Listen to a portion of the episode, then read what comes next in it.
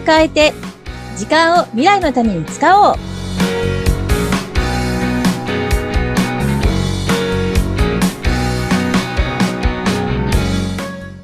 こんにちは。ガッキーこと研修講師の二垣です。今回もご一緒いたします。西川貴子です。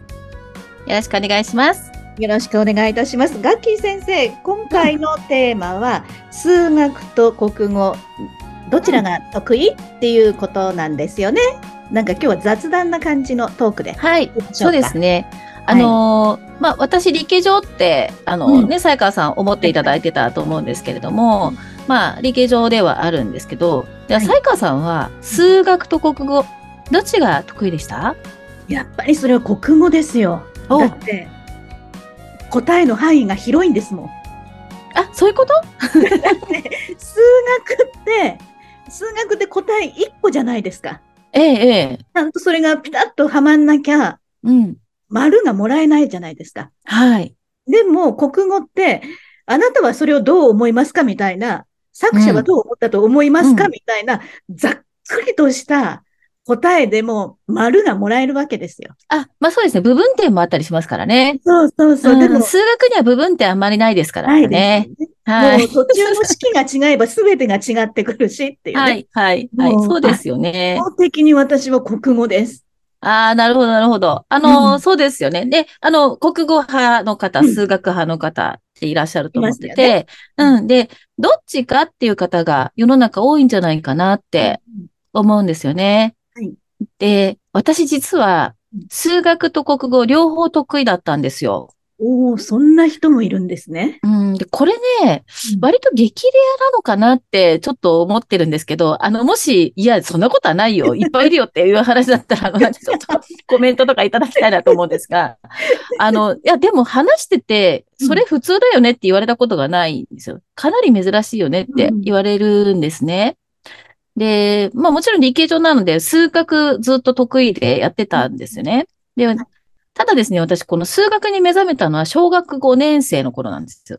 うーん。うん。で、それまでは本当に国語派だったんです。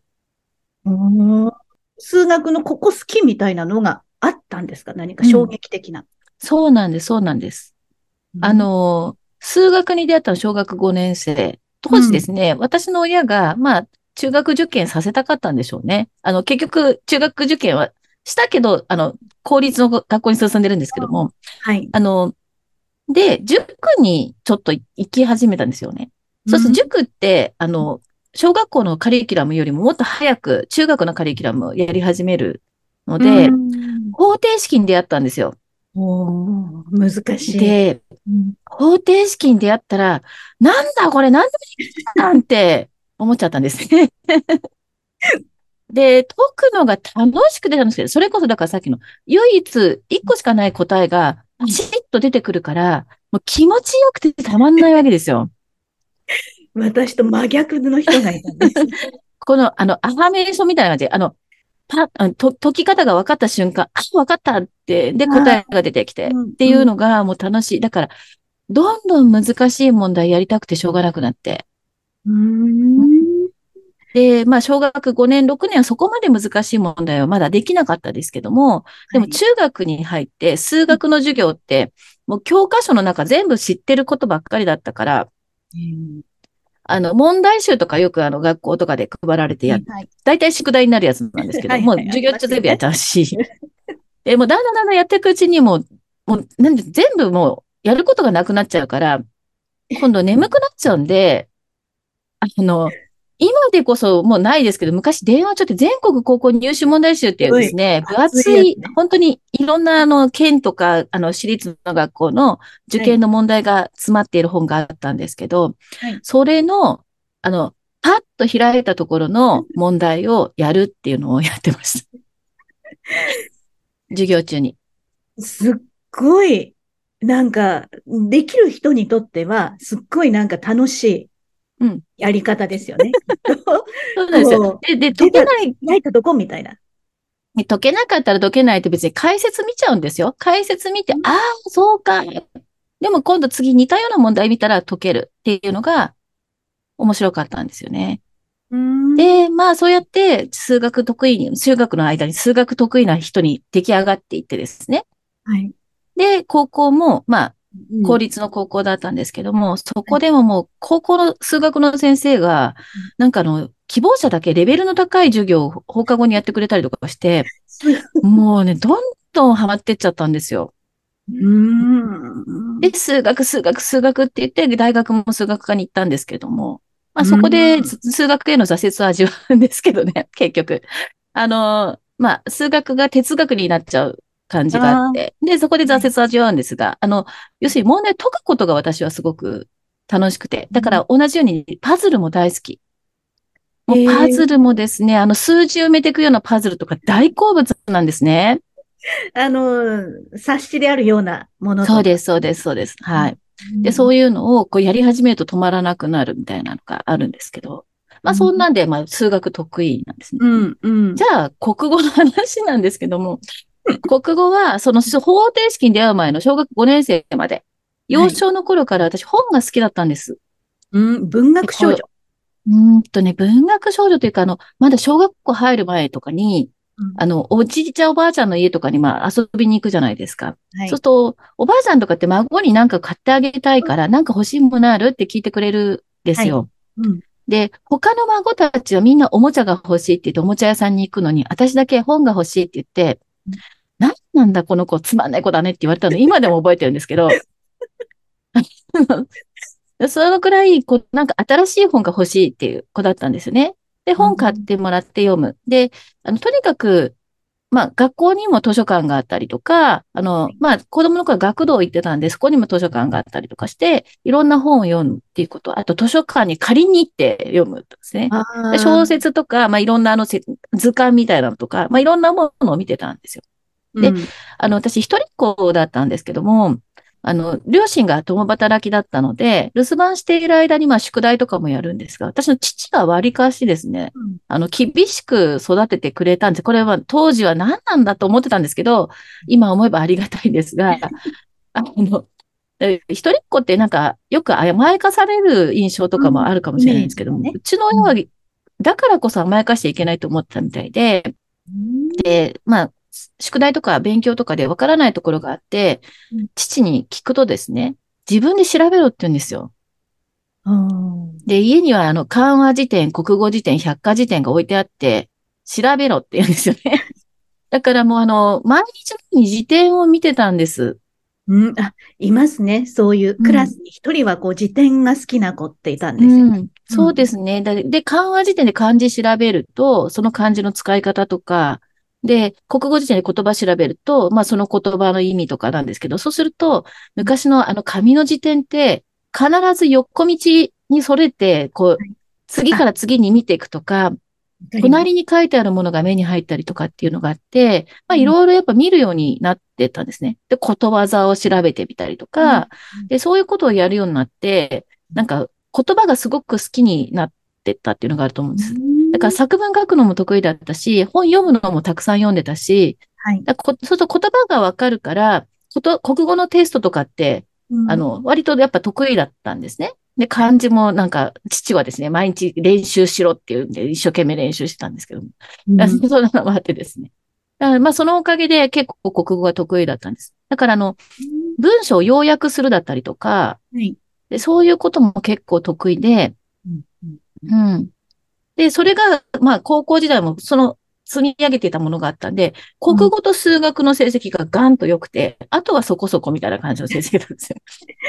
いや、もう国語と主要の数数学と国語の成績がいいっていうだけでもう全然いいじゃないですか。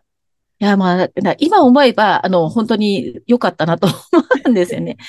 でも、そのね、数学と国語両方が得意というちょっと超レアなキャラになったので、はいそれがこの社会人になってからもやっぱり活かせてるなと思うんですよ。うんうん。で、た、例えばそのシステムの仕事をしてたから、それってロジカルに積み上げて、これまさに数学のあの成果だと思っているんですけれども、はいでも一方で資料を書いたりとか説明したりとかっていうところっていうのも求められるんですが、ここがやっぱり国語が生きているんじゃないかなって思うんですね。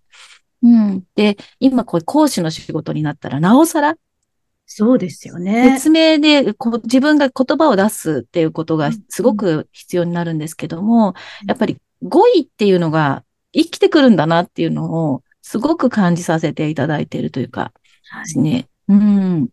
もうじゃあ、プレゼンも OK だし、うん、そして教える、実務として教える方も全然いける、スペシャリストっていうところですよね。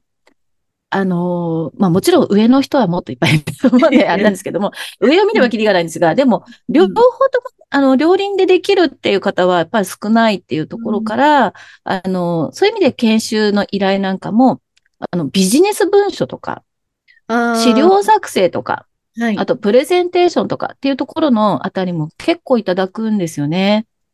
うん。最初の回でおっしゃってましたもんね。IT 系の研修だけじゃなくて、うん、いろんな文書作成だったり、マナーだったり、はい、いろんな方の研修もいただくっていうところは、そこにつながってるんですね。そうですね。だから、本当にその幼少の頃のね、体験が今をやっぱり形作っていて、だからそこ、そこはありがたいなと思うし、で、だから、こう、他の人にできないことが本当にあるのであれば、あの、私がね、お役に立てるところっていうのは使いたいなって思ってるんですよね。うん。今日のお話伺って、私はガッキー先生の脳みそを見てみたくなった。左脳も右脳も両方発達してるっていう、そういう脳みそですよ。そうですよね。どうなんだろう。なんかそんなテストを受けてみたいなと思いますけど。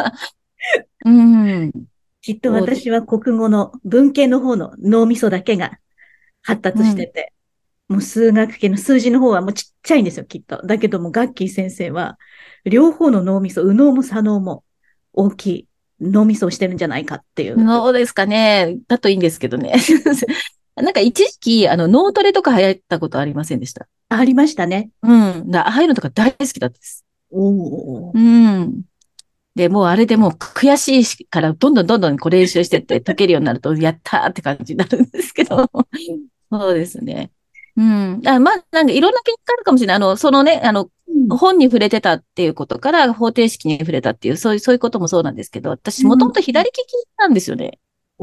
生まれた時が。だけど、親に直されて、あの、これ書くのとか、あの、ハサミとかは右利きなんですけど、結構自分で覚えたもの、左利きのものもいっぱいあって、そういうところももしかしたら影響してるかもしれないですね。うん。